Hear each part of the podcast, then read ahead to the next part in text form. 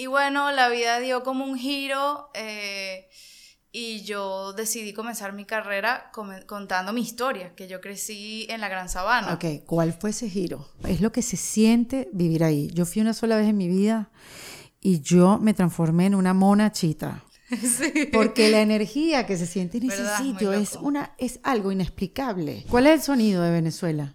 Mi invitada de hoy es una joven cantante que lleva años impulsando y trabajando su carrera musical. Desde los 12 años escribe sus canciones, cantó en bandas que animaban todo tipo de fiestas, estudió música y a sus 18 formó su propia banda. Pero ¿sabes cuando tienes un propósito de vida tan, tan grande, que es el propósito que te lleva a ti y no tú a él. Bueno, ese es el caso de Liana Malva, que desde que tenía un año de edad vivió en un pueblo llamado El Paují, ubicado entre la Gran Sabana y la selva amazónica de Venezuela. El Paují es una zona llena de tepuyes y sabanas infinitas y en los años 80 se mudaron jóvenes parejas, muchos de ellos profesionales universitarios que decidieron darle un cambio drástico a sus vidas, entre ellos Liana y su familia. Entonces ella se acostumbró a andar descalza, a bañarse en ríos, a estar rodeada de animales y allí pudo desarrollar su espiritualidad, gracias a la conexión con el silencio y la naturaleza. Cuando regresaron a la ciudad todo cambió, pero años después ella se propuso mostrar la maravillosa y amenazada naturaleza de su país a través de su voz, en un proyecto llamado Gotas, donde usa su música para dar un mensaje conservacionista y además promueve el cuidado del patrimonio ecológico y los acuíferos, fusionando el arte y la música con la ciencia y la educación ambiental. Ella me cuenta su historia en esta conversación, qué la mueve, qué la inspira y cómo se entregó a este proyecto que la ha llevado a escenarios insospechados. Antes de que escuches su historia, te quiero invitar a que te unas a la comunidad en Defensa Propia para que formes parte de este grupo donde nos reunimos mensualmente con invitadas que nos siguen enseñando estas herramientas, ¿no? Que nos sirven para nuestra continua reinvención. Ahí tendrás acceso a videos exclusivos, a códigos de descuento y también podrás ver parte de este episodio que grabé con Liana. Entra en defensapropia.com y si le das al botón de comunidad tendrás toda la información y todos los pasos para unirte. Miren, la voz de Liana es prístina, es transparente, suena a sol, a selva, ya la escucharán. Ella mientras se convierte en una gran artista, le dedica su voz a su casa, a nuestra casa, con la ilusión de que aprendamos a cuidarla en defensa propia y antes de que sea muy tarde. En defensa propia es presentado por Opción Yo, la primera comunidad latina de bienestar. Bienvenida Liana Malva a En Defensa Propia. Buenas, qué emoción. Sí, qué chévere. Este encuentro ya estaba como que por darse hace unos cuantos meses y finalmente viniste a Miami y nos podemos conocer frente a frente, face to face. Face to face, no, demasiado contenta y agradecida de estar aquí contigo, conocerte. Qué chévere, Eliana, porque las cosas llegan así. Yo conversé con Elena Rose y te vi en un video con ella, cantando con ella y con Rawayana, otro grupo venezolano yo dije, ¿quién es esta niña? y mm, empecé a ver como que de qué iba tu proyecto y ver que estás utilizando tu talento y tu música en parte, no sé que no todo, pero en parte por dar pues un mensaje, ¿no? De protección al ambiente, sobre todo al Amazonas en Venezuela. Yo dije, ya va, necesito conocerla porque claro, este todos los cantantes, todos queremos tener éxito, no digo los cantantes, todos queremos tener éxito, yo quiero tener éxito, Anabela quiere tener éxito. Es una condición humana. Todos pues. queremos tener éxito, entonces sabemos que para tener éxito tenemos que hacer ciertas cosas que quizás no son las más populares, ¿no? Pero son las más fieles a ti misma. Entonces, eh, me llamó mucho la atención de tu proyecto porque quizás no es reggaetón lo que estás haciendo, pero estás haciendo algo que sale de tu corazón. Cuéntame, cuéntame de gotas y después vamos para atrás. Qué bonito que lo digas, porque, porque es así, realmente. Yo, yo iba a comenzar mi carrera, o sea, yo en verdad siempre tuve muy claro cuando salí del colegio qué quería hacer y yo quería hacer música. Y empecé a hacer mi disco, mis composiciones, o sea, descubrí la composición como a los 12 años y ahí me quedé como que, wow, esto creo que... ¿Y te tomaban en serio la gente adulta a tu alrededor? Oye, creo que sí. Sí, sí, la verdad. mis padres siempre me, apoyaron. Eh, siempre alrededor de mi proyecto habían habido muchas amistades y gente que siempre ha querido ayudarme y, la verdad que eso, eso siempre cuenta y, y también te hace como re afianzar lo que, lo que tú quieres, ¿no? Como que sí, sí, estamos encaminados. Pero en algún punto, bueno, toda esa historia de que yo estaba grabando mi disco, tenía una banda, o sea, iba como que a lanzar mi proyecto comercial, por así decirlo. Ay, ya ni me acuerdo, pero como a los, como a los 24, 25. Ok. Y, y bueno, la vida dio como un giro eh, y yo decidí comenzar mi carrera contando mi historia, que yo crecí en la Gran Sabana. Ok, ¿cuál fue ese giro? ¿Por qué decidiste eso? O sea, ¿qué fue, qué te llegó en la vida que decidiste llevar? Hubo dos cosas determinantes. Eh, una que, bueno, tema crisis país, mi familia, que somos seis, cuatro hermanos, mi mamá, mi papá, eh, crecimos, o sea, hemos tenido una vida donde somos realmente una familia muy unida y nos tocó, pues nos tocó separarnos, mis tres hermanos en un año se casaron y se fueron todos a Australia, mis papás dijeron, bueno, ya todos brincaron aquí la talanquera, ya nosotros nos podemos regresar a vivir a la Gran Sabana y yo me quedé en Caracas sola, como que, ok, y yo, yo quiero es la música, yo me quedo aquí. Y bueno, para mí eso fue como un proceso. Soy la tercera. Ok. Después de mí está Indra, que es mi hermanita menor.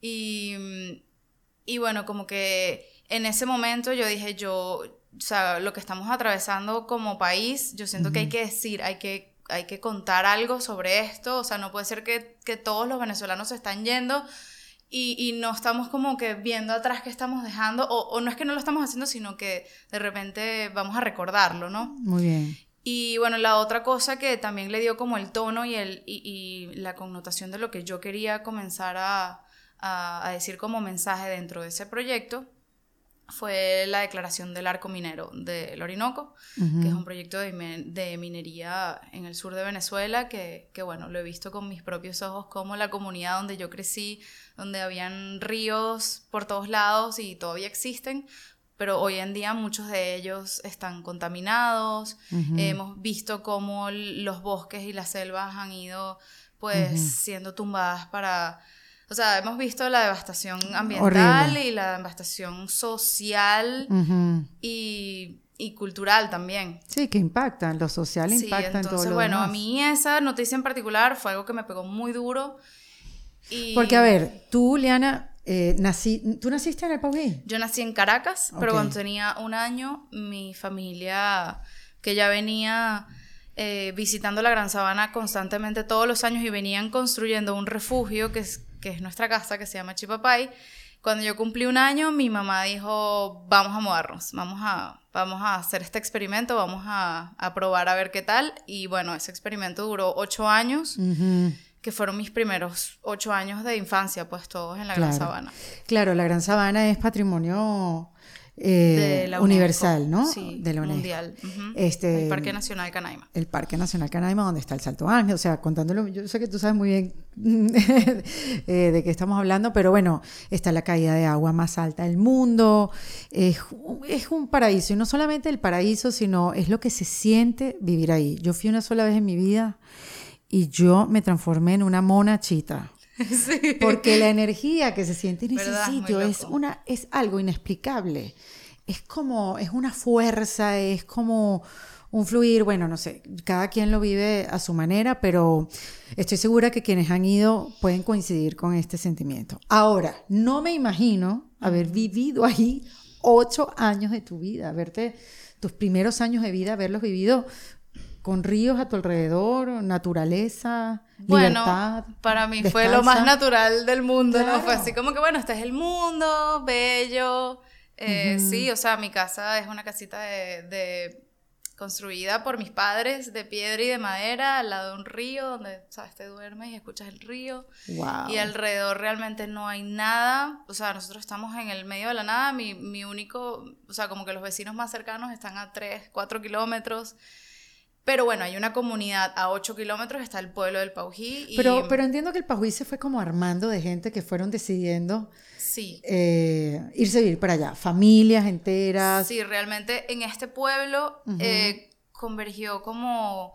Eh, gente de todas partes de Venezuela, extranjeros. Y de diferentes clases sociales, ¿no? Sí, de diferentes desde clases la más sociales, alta, desde lo más alto hasta, bueno, lo más rural. De, pueblitos también, de, de, Tumeremo, de Guasipati, pueblos del Estado Bolívar. Pero habían franceses, holandeses, americanos, italianos, eh, caraqueños, maracuchos, de Maracay. Eh, entonces, bueno, fue muy bonito crecer en, en, ese momento sobre todo porque había una riqueza cultural y, y, de estructura también, o sea, nosotros íbamos al colegio todos los días y habían eventos culturales siempre en Semana Santa, la gincana, eh, que sí, las fiestas patronales del pueblo, o sea, como que los criollos también le dieron muchísima vida al pueblo. Mm. Em, en diciembre siempre era como una tradición y y bueno, comenzó a hacerse como muy turístico, entonces las rumbas del 31 eran icónicas, la fogata del pueblo. Pasaron muchísimas cosas, pero, pero sí, o sea, crecimos realmente aislados, pero muy conectados a nivel comunitario, o sea, de comunidad. Hoy en, Una gran familia, pues hoy en día. Seguro. Eh, hoy que toco aquí en Miami, los que me van a ir a ver son mi familia del Paují, pues realmente esa es mi familia y estamos ahora regados por el mundo, pero, pero hay un amor y y lo que nos conecta, que es la naturaleza y haber vivido esa experiencia que, que es algo que no va a ah, morir. Qué locura vivir tan cerca de la naturaleza y esa enseñanza ahora, ¿no? Que tenemos tantas herramientas, tantos, eh, no sé, motivadores, en el sentido, no, no digo motivadores como una palabra simple, sino, no sé, como un Eckhart Tolle que dice, mira, hay que inspirarse en la naturaleza, ver cómo inspirarnos en ella de cómo vivir, o sea, cuando tú ves una flor, tú ves que la flor es y ya está, y ya es, o sea, o, cuando te dicen fluye, fluye como el agua del río, que no choca con las piedras, sino que se deja llevar. Entonces, eh, hay muchos que te invitan a ver y estar en la naturaleza para inspirarte a vivir y ser, ¿no? Y quitarte un poco y apaciguar el ego y todo lo demás. Entonces, yo digo, qué increíble esa herramienta o esa manera de vivir, Leana, que tú tienes, que no sé si te has dado cuenta, o quizás con la vida te has dado cuenta, de lo, del impacto que puede haber tenido eso en tu vida. Sí, o sea, como, como te digo, o sea, yo no me di cuenta hasta que yo tuve el contraste, que bueno, obviamente mis padres querían darnos en verdad la mejor vida y por eso mi mamá decidió, yo quiero criar a mis hijos en la naturaleza y se lo agradezco por siempre haber tomado esa decisión, pero también le agradezco la decisión de haber regresado. porque, porque, conchale, o sea, había un, un plan a futuro de desarrollo de Venezuela, del sur, de este paraíso, que sin duda es un paraíso turístico natural a nivel mundial que todavía no ha sido, no no ha, sido reconocido como, como tal ni, ni explotado. La palabra explotar no me gusta, pero como que, bueno, sí, a explotado turísticamente. Turísticamente, la Gran Sabana no ha llegado a, dar todo lo que puede dar, ni a ser conocida en el mundo como, como debería serlo.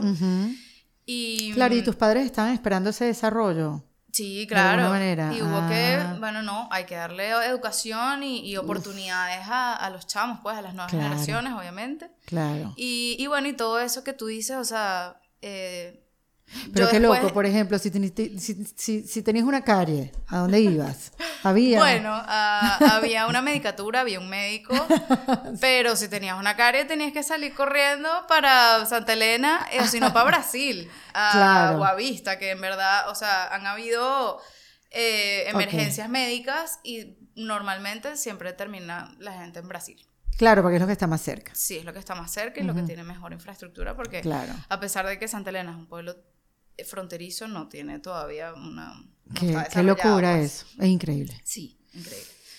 Pero, pero bueno, eso que dices tú de que, de que la naturaleza es una inspiración total, o sea, para mí es la fuente de, inspiración máxima, de, es la perfección, es la, la maestra de la belleza, o sea, realmente creo que la belleza y, y, el arte lo que busca es imitar siempre como humanos buscamos imitar la perfección y la naturaleza y la armonía y la composición porque la naturaleza tiene todo eso ya por sentado, ¿no? Claro. Y, y, bueno, cuando me vengo a Caracas veo ese contraste, fue muy, muy duro. Me imagino. Reinsertarnos a la sociedad de ¿sabes? De llegar del colegio y, ah, te quitas la ropa y te vas para el río y, ¿sabes? jugando al escondite en el bosque, eh, ¿sabes? O la ere con, ¿sabes? Y todos jugando en el pueblo, o sea, realmente una, una infancia que, que, que, no tenía como sentido, era como una, fue una, como una película. Sí, claro. Y después, ¿sabes? Bueno, ¿sabes? Viviendo en una casa con rejas, o sea, pasaban cosas muy cómicas.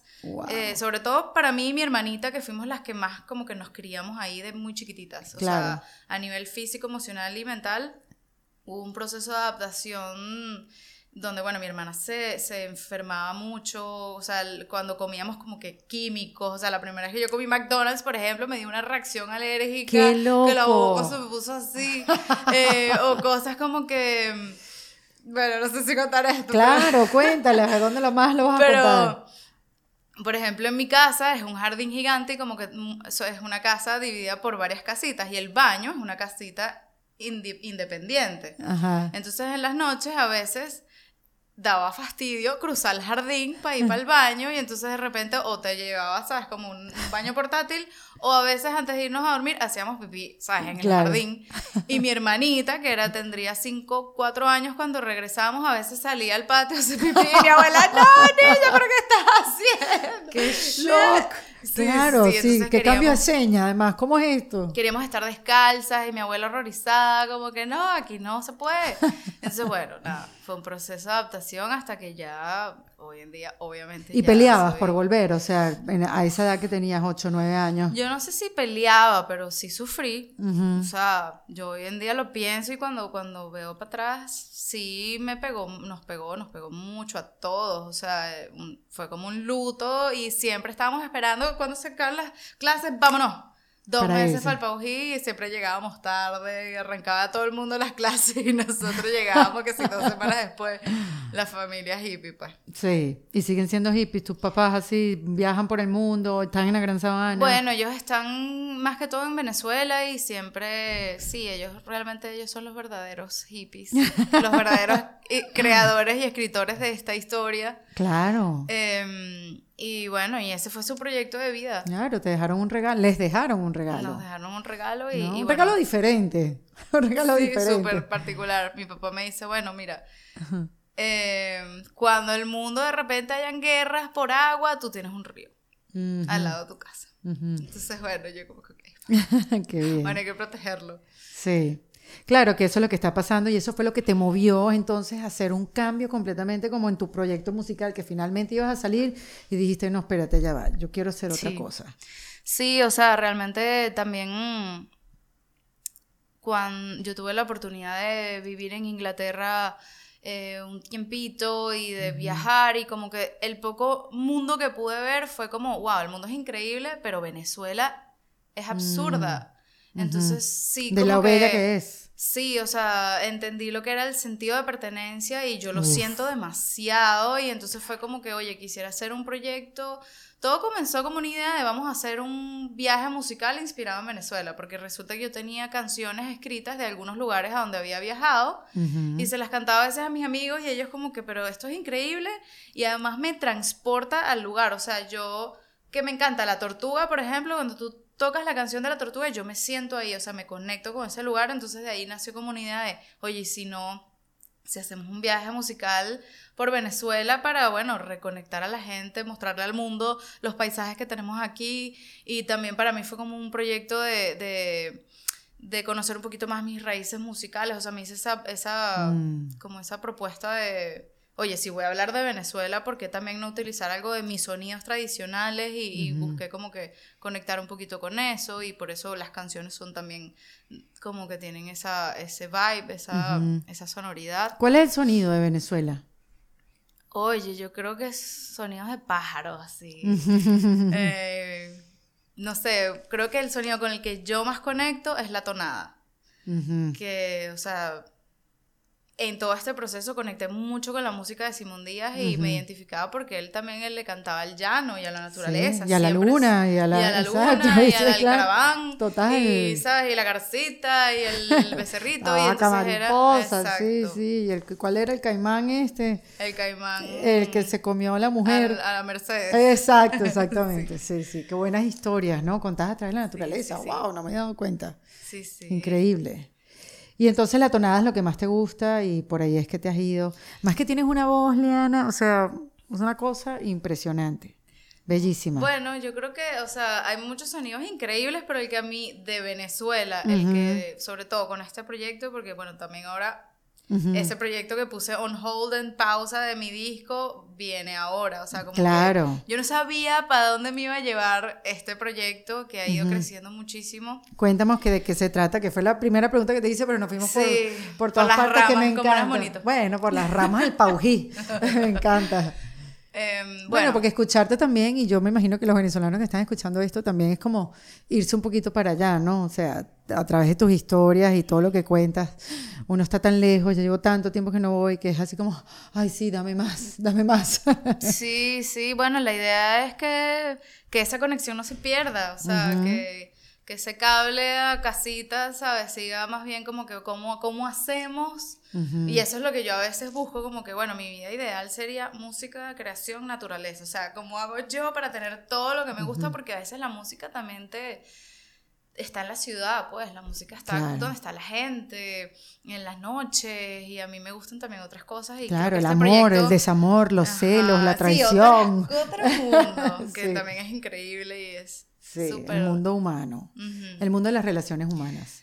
Pero bueno, entonces, ah, te he hecho este cuento de este proyecto. Em, nada, el proyecto comenzó como una campaña artística de, de videos y de canciones que compuse por Venezuela. Fuimos, hicimos un video en mi casa, en el Paují, espectacular, o sea, un esfuerzo y una cantidad de, de cosas que tuvimos que hacer para lograr esos videos, sobre todo porque eso fue, arrancamos en el 2017, o sea, el año más heavy Sí. De nuestra historia contemporánea, sin duda, o sea, en un momento de crisis donde se estaba yendo todo el mundo, donde cruzar Venezuela era una odisea y nosotros sí, vámonos para allá, vamos a hacer Bueno, qué chévere que tenían esa valentía, porque si no... Después fuimos a La Tortuga, que es una tonada que compuse en La Tortuga. que es una isla em, en Venezuela, isla virgen, bellísima. Eh, después nos fuimos a Mérida, que em, la canción de Mérida sí la compuse ya como que con el proyecto, como que, ok, ya, esto vamos a hacer un proyecto, vamos a hacer un viaje, y me fui a Mérida como a, ver de qué me hablaba Mérida, ¿sabes? Y, me, encontré, me encontré con un mensaje muy bonito que para mí recoge el mensaje de Gotas, que es como lo que queremos es sembrar futuro, sembrar esperanza, sembrar eh, visión, sembrar trabajo, o sea, lo que construye un país es su gente, pues al final. Totalmente. Y en Mérida em, yo sentí mucho eso, la gente me inspiró muchísimo y, para mí el, el, gocho, los merideños son un ejemplo a seguir de, de trabajo duro, de, honestidad, de, de, tenacidad y, y también como a nivel simbólico es como esa madre tierra, la abundancia donde crecen los alimentos que alimentan a a Venezuela, ¿sabes? Como que ahí está toda la parte de agricultura, el trabajo con la tierra, que es tan infravalorado en nuestro mundo. El único estado donde cae nieve en Venezuela. Exacto, además de obviamente un paraíso espectacular. Entonces, bueno, hicimos esos tres videos, luego la vida eh, como que me dio la oportunidad de, de, subir a Roraima con Michael. Michael Melamed. Y con, con, mis amigos, bueno, los dos locos de viaje, María Ángel Molina, eh, Isaías Landaeta. Eso fue un viaje que fue del más allá. Pero ¿cómo así? O sea, ¿cómo se...? Bueno, yo, yo conozco a Michael por una cosa loca, una magia que él... Que bueno, si me pongo a echar el cuento, no vamos a quedar mucho rato aquí. Pero pero bueno, Michael llegó a mi vida y se convirtió en un gran amigo. Eh, bueno, Michael es coach, ¿no? Y sí, y de alguna mucha manera, gente con su eh, técnica. exacto, como que con este proyecto que tú dices, está, como, como decías, que, que, que, es algo que es súper fuera de lo común, o como que el camino como más fácil a, a lograrlo en la música, ¿sabes? Como que no es lo convencional, sino que tienes que enamorar con una historia, con un lugar, con que además hay un hay un, propósito que también es doloroso, entonces todo el mundo no, no lo quiere ver o no, ¿sabes? No lo quiere como... Mira qué interesante. Como, como, que, ajá, vamos a escuchar porque realmente estamos hablando de algo que, que pesa, ¿no?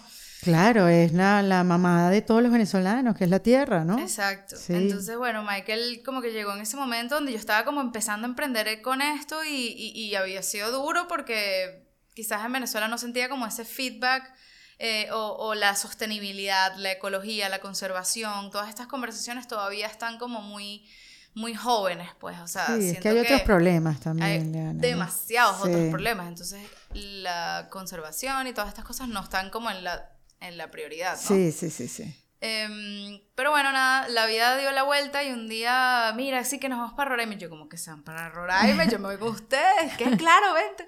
Bueno, nos fuimos y mm, terminó. Yo me llevé una canción porque eso fue después del COVID. Nos tocó Roraima solo, virgen, o sea, después de dos años que no había ido nadie. Fue, el viaje fue un espectáculo desde que yo me monté en el carro hasta que me bajé en el carro en Caracas. Fue tipo, ¿sabes? ¿Qué es esto? Todo fue demasiado increíble. Y, y, como que la naturaleza nos, se nos mostró. O sea, hubo una energía que nos acompañó de principio a fin. Eh, en también reafirmarnos que todos los que estábamos ahí también estamos en, en, una misión de, de, bueno, de construir país, cada quien de dar lo mejor de sí mismo al mundo, o sea, como algo muy bonito. Y me pasó eh, algo muy especial que un día en, en, uno de los paseos, bueno, llegamos súper agotados a las 5 de la tarde y el indígena que se llama Elías, el, el, el, guía que fue uno de los que subió a Michael cargado, eh, nos dice, oye, ¿no quieren ir a conocer la cueva? Yo sé que es tarde, pero, pero la cueva es increíble. Y yo, ¿qué? ¿Hay una cueva en Roraima? Vamos. Entonces, bueno, nada, nos fuimos. No nos fuimos todos, se quedaron, Yuraima se quedó, Lucía se quedó y, y, Michael se quedó. Pero nos fuimos un combo como de 12 personas. Y de repente estamos en la cueva y... ¿Y cómo es esta cueva? O sea, ¿cómo se entra? ¿Cómo, qué, qué, cómo es? ¿Dónde está? bueno, esto está al lado de el hotel. Los hoteles son cuevas. Eh, dentro de las piedras del Roraima, donde tú acampas, donde pones tu carpita. Arriba en el Roraima. Arriba en, en, la planicie allá del Tepuy. Eh, y esos son los hoteles donde uno se queda, que, que, bueno, en momentos cuando hay mucho turismo, hay gente que se queda sin hotel y tiene que dormir en la intemperie y, si te llueve, o sea, puede ponerse heavy, ¿no? Nosotros teníamos Roraima VIP para nosotros solos. Y, bueno, esta cueva queda cerquita de, del Hotel del Guácharo, que, que, es donde nos estábamos quedando. Entonces, nada, una cueva, entras, entras por un poco de piedra, ¿sabes? Porque sabes que estás como en la luna, o sea, es un lugar muy loco. sí. Eh, es el lugar, bueno, más antiguo del planeta, o sea, es, es, alucinante. Entonces entramos y, y yo tenía como una energía, como una felicidad, como, como una emoción, como una niñita. O sea, yo, yo, además, si tú me dices que yo me parezco como, que parezco como una niñita, yo en el Paují soy, o sea, cinco años. vamos, sí, vamos para acá, me lanzo el río, tal, me subo en la mata, o sea, demasiado feliz. Y bueno, llegamos y una amiga, Valerie, la de los dos locos de viaje, dice, Liana, ¿por qué, eh, ¿por qué no apagamos las luces? En la cueva. en la cueva. Entonces vamos a hacer una meditación aquí unos minutos en silencio y, y con las luces apagadas y todo el mundo, wow, claro que sí. Y entonces otro amigo, Edgar, mm, dice, Liana, ¿y por qué no te cantas algo? Y yo, wow, qué compromiso. O sea, yo aquí en Roraima, que puedo cantar, o sea, como que... Bueno, nada, voy a improvisar algo. Y empiezo como que a entonar una melodía y de repente empiezan a salir palabras de mi boca, tipo, yo no las estaba pensando, pero como que tomé la valentía de voy a improvisar con, con frases, ¿no? Me voy a hacer caso, exacto pana, y, y, y los locos de viaje y, e Isaías estaban grabando. locos de viaje son una pareja que viajan por ahí. ¿No sabes quiénes son? No sé. Ah, bueno, son unos amigos, son eh, bloggers, viajeros, son dos venezolanos increíbles, los quiero mucho. Eh, y han viajado por el mundo y, y bueno, y están como a nivel turístico conectando a Venezuela y han llevado muchos influencers a, bueno, a conocer las maravillas de Venezuela y están creando un movimiento muy, muy chévere. Qué chévere. Eh, luego vemos, eh, te muestro. Sí. Pero bueno, nada, entonces empieza, empiezo a cantar y, e improvisé una canción, o sea, terminó siendo una canción de ocho minutos que obviamente cuando después que la escuchábamos éramos o sea, todos llorando así como que, pero ¿qué fue esto que Mágico. acabamos de vivir, ¿sabes? En el corazón de Roraima. Y que para mí representó, bueno, de volver a la Gran Sabana después de tres años de COVID, que no había podido ir, eh, entender lo que está sucediendo. Como que ahorita estamos en un momento clave a nivel también familiar que sí, que sí es si esta situación de deterioro ambiental y de deterioro social continúa, y nosotros no podemos como que seguir eh, construyendo hacia la dirección que nosotros tenemos, tenemos que quizás en algún momento abandonar, ¿no? Porque es tan lejos y es tan complejo llegar para allá, todas estas cosas. Y, y, para mí esa idea es, me aterra, pues, o sea. Sí. Entonces, para mí la, la Gran Sabana representa eso, ¿no? una felicidad muy grande, pero también eh, algo que me duele mucho, pues.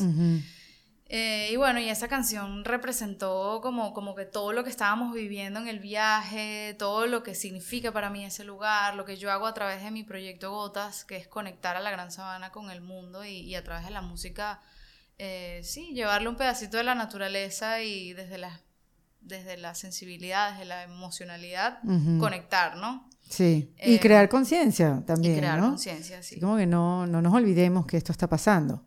Porque hay diferentes maneras de hacerlo. Obviamente con la denuncia, con la protesta, pero tú lo estás haciendo a través de la música. Y es una belleza. Y esa canción se puede escuchar. Todavía no. Eso, Yo la escuché en tu eh, Instagram. Sí, o sea, hay un pedacito en Instagram. Y, y, bueno, ya como que me, me, he venido abriendo a, compartir esa experiencia porque creo que es un mensaje que llegó para también darlo y compartirlo. Eh, la tengo que grabar y quiero hacerle un video así espectacular que sea pues la tonada del Roraima, la titulé.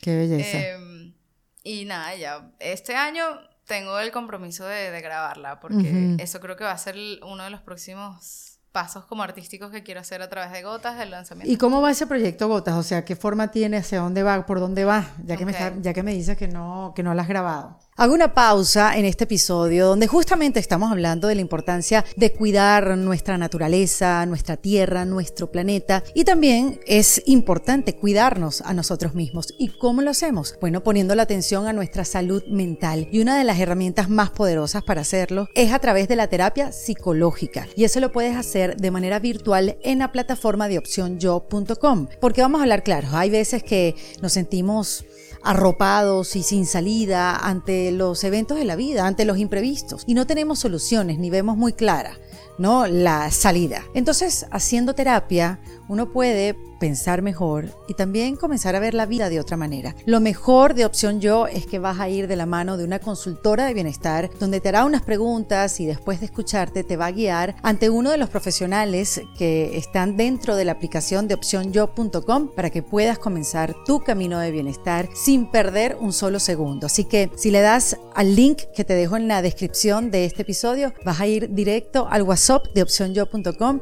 y ahí despejarán todas tus dudas para que comiences este camino con tus terapias psicológicas de la mano de los amigos de opciónyo.com, donde su prioridad es tu bienestar. Ok, bueno, gotas eh, a lo largo del tiempo, después yo de la parte artística me dediqué, o sea, dije como que me di cuenta del vacío y, y de lo joven que estaba esta conversación de la sostenibilidad, de la conciencia ambiental en Venezuela y dije, oye, aquí hay que hay que entrar con la educación de alguna manera y quiero, quiero ver cómo yo puedo aportar. Entonces se me ocurrió hacer como una gira de charlas, o sea, crear como un formato educativo. Para eso busqué hacer alianza con una ONG que se llama Provita. Ellos son increíbles, tienen más de 34 años trabajando en pro de la conservación de, de especies y de la biodiversidad en Venezuela y con ellos desarrollamos unas charlas educativas que llevamos a, bueno, a colegios, universidades. Y estuve en eso como dos años, eh, bueno, entre muchas otras cosas, pero fue un trabajo súper duro, ¿sabes? De, de, de, bueno, de dejar ahí, ¿sabes? La piel. Pues, claro. porque en ese momento también, ¿sabes? Yo, yo no era conocida, o ni siquiera en Venezuela, ¿sabes? Como que, que los colegios te abrían las puertas, o sea, todos los procesos que implica llegar ahí. Pero hasta el día de hoy hemos impactado a más de 5.300 chamos. Eh, y, bueno, y lo que representó como esa fase de educación fue reafirmar que, que la música, el arte y la ciencia, o sea, cuando se unen, pues es una explosión, ¿no? Porque Em, como que las charlas iban, yo contaba mi historia con mis fotos y, ¿sabes? Con los videos, que toda la parte artística y les cantaba y los chamos como que, wow, qué increíble, qué divertido esto. Entonces prestaban atención y luego venía Carlos eh, Peláez de Provita, que es un biólogo, hablarles sobre la importancia de preservar la naturaleza, de preservar el agua, hablar de nuestros ecosistemas, de qué tenemos en Venezuela, por qué es tan valioso, porque hay que hablar de esto, porque hay que despertar nuestra curiosidad para también enterarnos de qué está pasando, cómo podemos aportar. Entonces, como que ir sembrando esa, esa inquietud y, y bueno, el resultado fue maravilloso. Claro, es una belleza, pero es un camino largo. Sí, es un camino a largo plazo total. Sí. Y bueno, eso es una de las facetas o de los modelos de impacto del proyecto. Y el tercer modelo de impacto es aún más a largo plazo y es aún más complejo, que es que, bueno, yo decía, bueno, que estamos, estamos sensibilizando y moviendo fibra a través de la música, estamos educando eh, con las charlas, pero realmente estamos haciendo algo por lo que está pasando, o sea, realmente estamos mm. impactando en la raíz acción... del problema, todavía no. Eh, entonces, bueno, en eso está el foco del tercer modelo, que es un modelo de intervención donde queremos ir a la Gran Sabana. Ya fuimos, en noviembre fui con mi equipo por, la, por primera vez y fue un viaje fantástico, bueno, de trabajo durísimo, de, ¿Qué hicieron?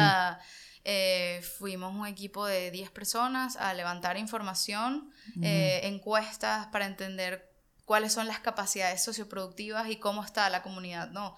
O sea, porque uno puede hacerse una idea de, ok, esto estaba así, pero una, cosa es ir para allá y entender realmente lo que está pasando, los problemas, por lo que, los obstáculos a los que se enfrentan todos los días.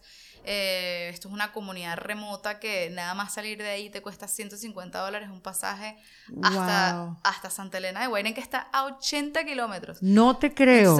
porque el estado de la carretera está tan absurdamente malo y abandonado que pues ya quedan pocos carros, o sea, como que realmente son comunidades que están muy lejanas y, bueno, los problemas aquí se, se, se agudizan, ¿no?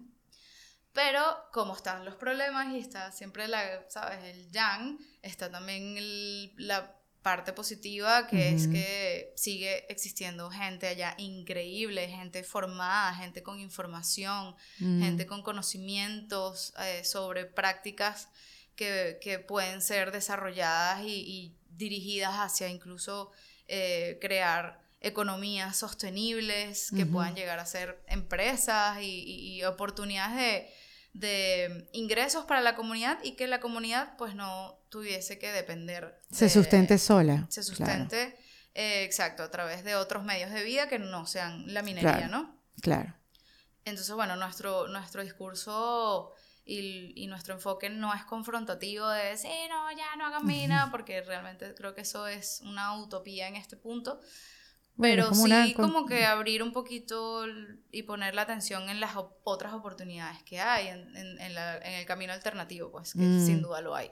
Y es increíble. Qué lindo, Leana. ¿Y ese proyecto donde se puede ver más allá de tu Instagram? O sea, hay un lugar donde quien esté escuchando quiera curiosear, de repente apoyar. Claro, eh, bueno, están las redes del proyecto, eh, que es en Instagram, nada más por ahora. Estoy empujando ahorita para tener como un landing page, tener nuestra página.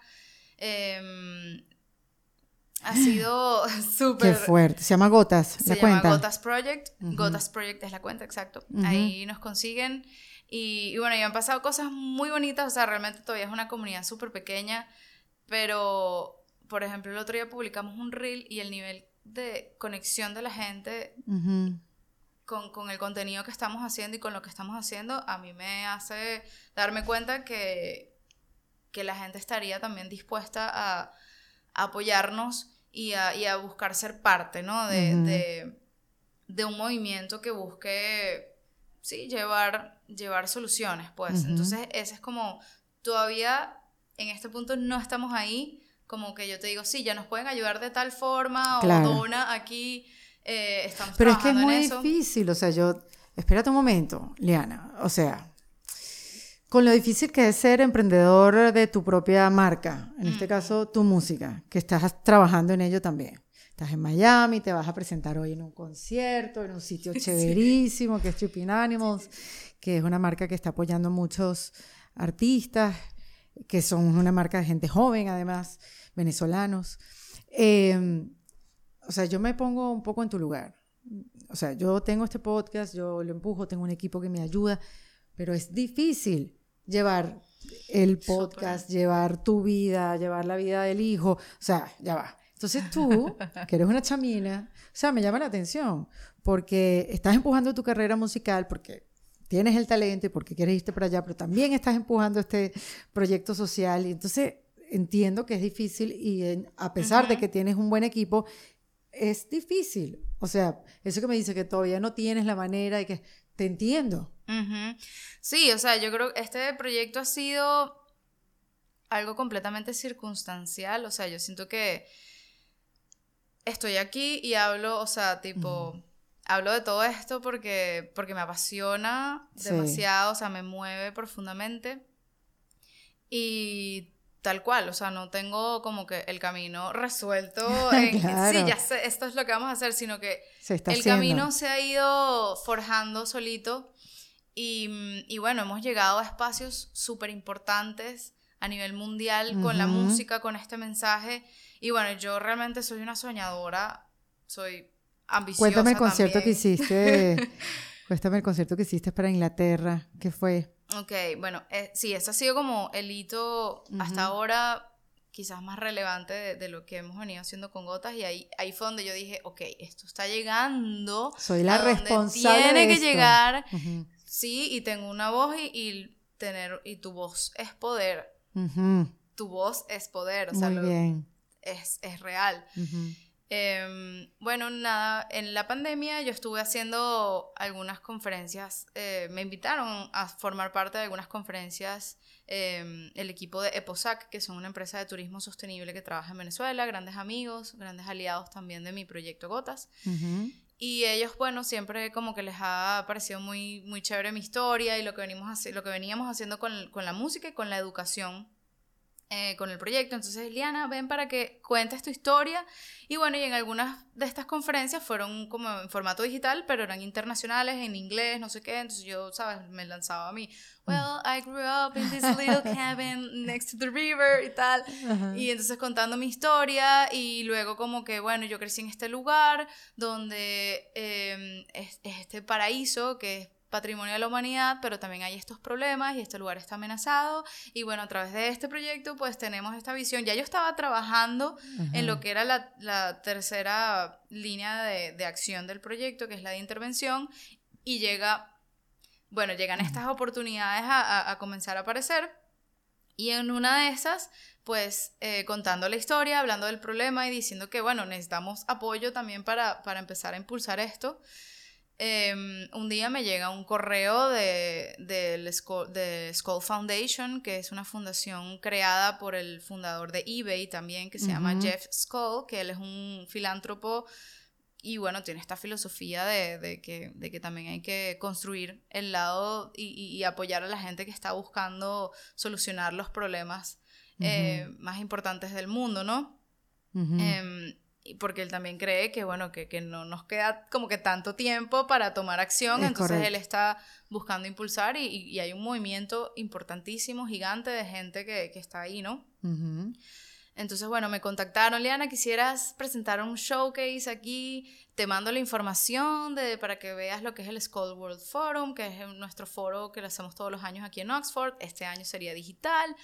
Eh, nos encantaría que grabes desde Caracas, Venezuela, y nos envíes toda la información.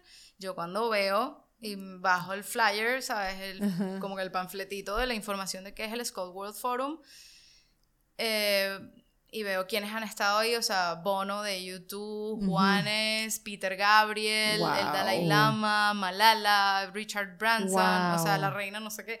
Un poco de gente que, que, bueno, lo que tienen en común es que son celebridades eh, y personas muy influyentes que tienen iniciativas sociales o que tienen esa empatía, ¿no? Y, esa vena por, por, por aportarle algo al mundo a través del trabajo social, el trabajo de desarrollo sostenible, todas estas vertientes. Y bueno, nada, fue como, wow, ok, qué increíble cuando le cuento a mi equipo, todos y que, ¿qué? No, puede ser. Skull, eh, o sea, Skull Foundation es como una de las cosas más importantes de todo este mundo de, de, acción social y desarrollo sostenible. Y, y, estamos ahí, o sea, llegamos ahí cantando. Entonces, bueno, nada, yo les propuse como que, how big can we go? ¿Qué tan grande podemos hacer ese, ese show acá? O sea, como que para yo también armarme un show, contratar músicos. Eh, porque bueno, tengo una idea, porque justamente me acaba de contactar una orquesta venezolana que le quiere hacer unos arreglos a mis canciones, entonces se me está ocurriendo que de repente podríamos, ¿qué? Claro, dale. Wow. Y bueno, y así. O sea, realmente algo orgánico, yo no tenía en mis planes musicales hacer un concierto sinfónico, pero obviamente aprovechamos esa oportunidad para no grabar solamente lo que ellos nos pedían, que eran 12 minutos, Qué bueno. Sino, vamos a aprovechar esta oportunidad para hacer más música y entonces hicimos un EP de seis canciones que va a salir, no sé cuándo va a salir esto, pero quizás ya cuando esté esto en el aire, ya eso, ese concierto sinfónico también está en el aire, que son algunas canciones que tenía como ahí guardaditas que no, no van para mi disco, eran como canciones un poco más emotivas y más personales.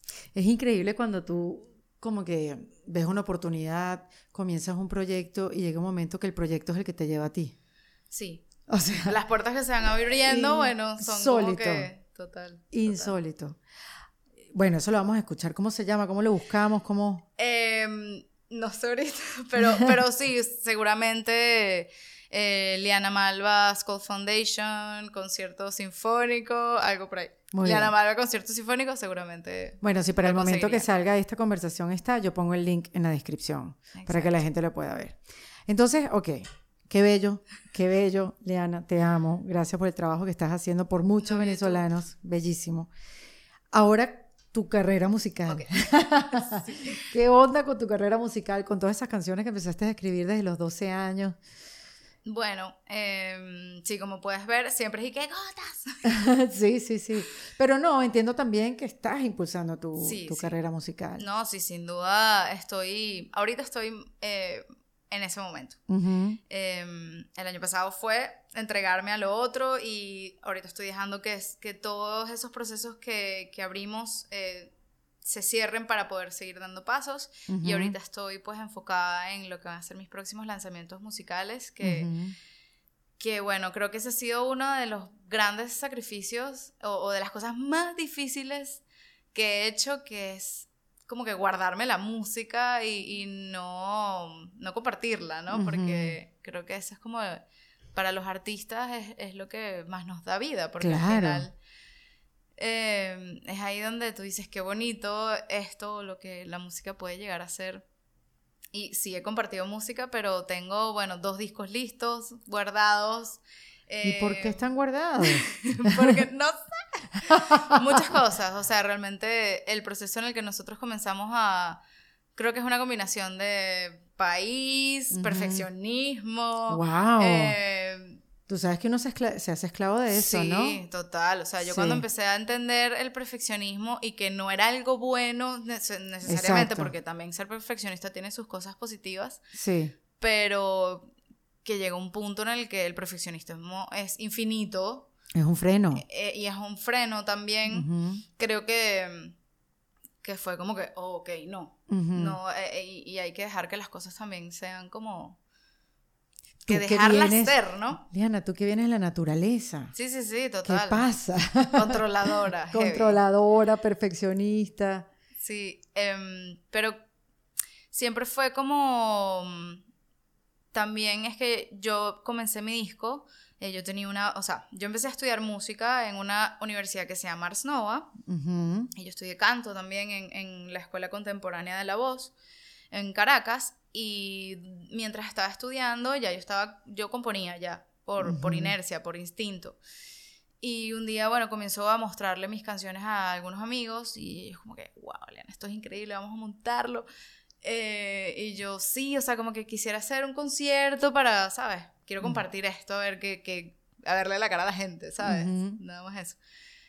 Y bueno, y empezamos a montar algunas canciones y como que se empezó a ir montando gente, sumando, porque había como una energía muy cool de vamos a hacer música porque nos triviamos esto, no, no es como que vamos a vender porque tenemos eh, que porque tenemos que hacerlo o esto es lo que vende, sino que realmente las personas que, que se fueron sumando a la banda era porque era como un, un espacio donde nos dejaba, donde la música también nos permitía ser músicos, ¿no?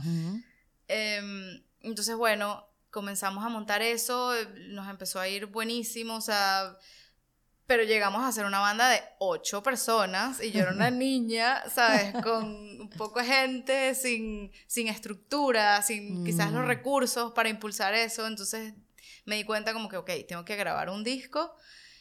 Y em, cómo se graba un disco, cuánta plata necesito, hice un crowdfunding para recaudar dinero para grabar mi primer disco, levantamos plata y empecé a grabar el disco y me di cuenta de dónde estaba metida, o sea, teníamos como 13 canciones en las que, bueno, era una banda y tú para grabar cada canción tienes dos formas de hacerlo. Puedes grabar por canal, es decir, grabas la batería, después grabas el bajo, después la guitarra, después el piano, o tienes un estudio muy increíble, muy grande, donde metes a todo el mundo, sobre todo cuando es formato banda, ¿no? Cuando es un proyecto donde hay ocho músicos o más.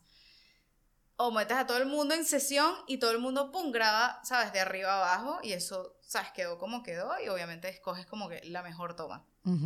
Nosotros decidimos hacerla por línea, entonces eran... Y sin experiencia. Sin experiencia. O, sea, llegué que, bueno, sí, yo canto y bueno, estudié música, o sea, tenía mm, bastantes conocimientos a nivel musical, pero a nivel de producción fue, bueno, tuvimos un productor en ese momento, pero después me requerir sin recursos y, y bueno, nada, resolviendo, buscando la forma de hacer algo de la mejor manera en Venezuela, donde realmente ahorita creo que hay un, un, impulso de industria que en ese momento no existía. Y pues nada, dándonos nuestros primeros tropezones. Eh, Como dice, así es que se prende. Sí, total. Dimos. Pero nos tardamos, pues. Después, bueno, las, ¿sabes? Que si. El, eh, ¿Cómo se llama? Las. las protestas en Venezuela, o sea, como que los apagones. Oye, y la frustración te invadió la... Sí, por algunos momentos, sin duda pero hoy veo todo demasiado más claro y... ¿Pero qué te hizo seguir? Porque también, también, también se puede abandonar, o sea, también la cosa se puede poner con tantos obstáculos que tú dices, bueno, mira, esto demasiado sufrimiento, yo... Sí, ¿Tú tienes un plan B? ¿Tú un plan B, si no, eres cantante, músico? No, pero está bien, eso no quiere decir que es bueno o malo.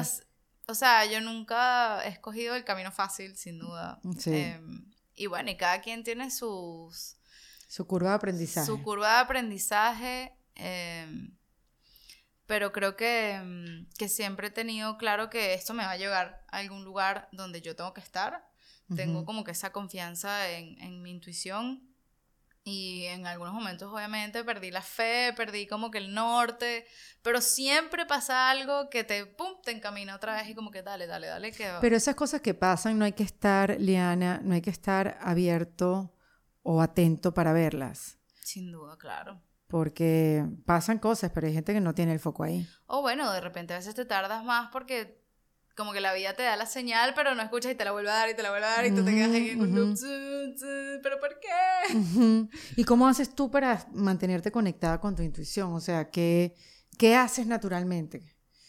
No sé si lo identificas, si, si lo bueno, ves. Yo... Si quieres escuchar más de esta conversación, entra a indefensapropia.com y súmate a nuestra comunidad para que puedas ver contenido exclusivo de este episodio y mucho más en Defensa Propia. En Defensa Propia fue presentado por Opción Yo, la primera comunidad latina de bienestar. En Defensa Propia es producido por Valentina Carmona, con el apoyo de Andrea Wallis y editado por Vanessa Ferrebus y Jesús Acosta, con música original de Para Rayos Estudios. Yo soy Erika de la Vega y recuerda que esto lo hacemos en Defensa Propia. ¿Estás listo para convertir tus mejores ideas en un negocio en línea exitoso? Te presentamos Shopify. Tal vez no lo sabías, pero nuestro podcast More Than Mamis es un negocio y lo empezamos por supuesto para desahogarnos y hablar sobre la maternidad, no para convertirnos en expertas de ventas y del e-commerce. Así que sí, necesitábamos ayuda para vender nuestro merch y poner en marcha nuestra tienda. ¿Y cómo suena con Shopify? Llegó otra venta. Shopify es la plataforma de comercio que está revolucionando millones de negocios en todo el mundo. Ya seas un emprendedor desde tu casa o desde donde sea, Shopify es la única herramienta que necesitas para iniciar, administrar y hacer crecer tu negocio sin dificultades. Con Shopify puedo gestionar pedidos, envíos y pagos desde cualquier lugar, brindándote toda la información y estadísticas de tus ventas al detalle. Regístrate para un periodo de prueba con tan solo un dólar al mes en shopify.com barra sonoro, todo en Ve a shopify.com barra sonoro para llevar tu negocio al siguiente nivel. Shopify.com barra sonoro. Lucky Land Casino asking people what's the weirdest place you've gotten lucky. Lucky? In line at the deli, I guess. Aha, in my dentist's office. More than once, actually. Do I have to say? Yes, you do. In the car before my kids' PTA meeting. Really? Yes. Excuse me, what's the weirdest place you've gotten lucky? I never win and tell. Well, there you have it. You can get lucky anywhere playing at LuckyLandSlots.com. Play for free right now. Are you feeling lucky? No purchase necessary. Void where prohibited by law. 18 plus. Terms and conditions apply. See website for details.